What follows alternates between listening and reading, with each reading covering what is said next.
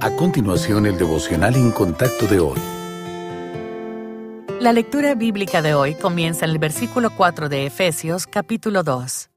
Pero Dios, que es rico en misericordia, por su gran amor con que nos amó, aun estando nosotros muertos en pecados, nos dio vida juntamente con Cristo, por gracia sois salvos, y juntamente con Él nos resucitó, y asimismo nos hizo sentar en los lugares celestiales con Cristo Jesús, para mostrar en los siglos venideros las abundantes riquezas de su gracia en su bondad para con nosotros en Cristo Jesús, porque por gracia sois salvos por medio de la fe, y esto no de vosotros, pues es de Dios, no por obras, para que nadie se gloríe, porque somos hechura suya, creados en Cristo Jesús para buenas obras, las cuales Dios preparó de antemano para que anduviésemos en ellas.